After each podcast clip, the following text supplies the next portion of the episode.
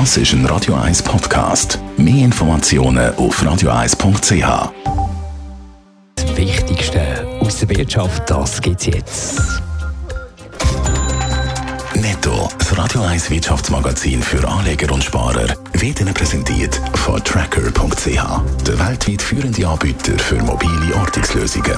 Mit dem Dave Burkhardt. Der Schweizer Pharmakonzern Roche will seine Produktion in Rio de Janeiro zumachen. Das Werk soll in den nächsten fünf Jahren geschlossen werden, weil es nicht mehr rentabel sei, heisst es in einer Mitteilung. In Rio werden unter anderem Beruhigungs- und Schlafmittel für den lateinamerikanischen und den europäischen Markt hergestellt. Am Standort sind aktuell 440 Mitarbeiter beschäftigt. Versicherungskonzern Vodouas hat im letzten Jahr seinen Gewinn gesteigert. Insgesamt hat Vodouas knapp 6% mehr verdient, 128 Millionen Franken. Grund für den Gewinn sind laut dem Unternehmen weniger Schäden bei den Nicht-Lebensversicherungen und eine solide Entwicklung bei den Lebensversicherungen. Der Aktionär soll jetzt eine höhere Dividenden ausgezahlt werden.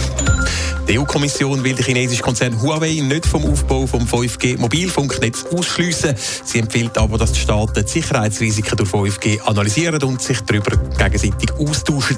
Die USA hat die EU aufgefordert, Huawei wegen Spionagegefahr vom Aufbau vom 5G-Netz auszuschliessen. Bei Novartis geht bei der Abstimmung an der Generalversammlung offenbar nicht alles mit rechten Dingen zu und her. Wie die Rundschau herausgefunden hat, könnte Novartis Stimmrecht verletzen. David Burg Dave Burkhardt. Ja, David ist auch recht. Die Rundschau hat äh, mit GPS-Tracker hat sie ein Stimmrechtskuvert von den Aktionären bestückt und siehe da, die Kuvert gehen von den Absender nicht zum unabhängigen Stimmrechtsvertreter von Novartis für die Generalversammlung, sondern sie machen den Umweg über Novartis. Dort werden laut der Rundschau aufgemacht und ausgewertet. So weiss der Pharmakonzern also, welcher Aktionär wie abstimmt. So kann das Stimmgeheimnis ausgehebelt werden und der Verwaltungsratspräsident weiss schon vorab, wie die Abstimmungen dann ausgehen. Und für das Vorgehen gibt es für Novartis scharfe Kritik aus der Politik. Ja, zum Beispiel vom Vater von der Abzockerinitiative, einem parteilosen Schaffhauser Ständerat Thomas Minder. Er sagt gegenüber der Rundschau, Nein, das geht nicht. Also das ist definitiv ein No-Go. Wenn der Verwaltungsrat, nehmen wir einfach mal eine Kampfwahl oder eine Wahl im Verwaltungsrat und er merkt, es wird knapp,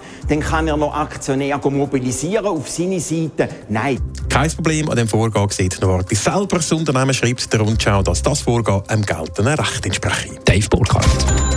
Netto, das Radio 1 Wirtschaftsmagazin für Anleger und Sparer, ist Ihnen präsentiert worden von Tracker.ch, weltweit funktionierende Ortungslösungen. Das ist ein Radio 1 Podcast. Mehr Informationen auf radio1.ch.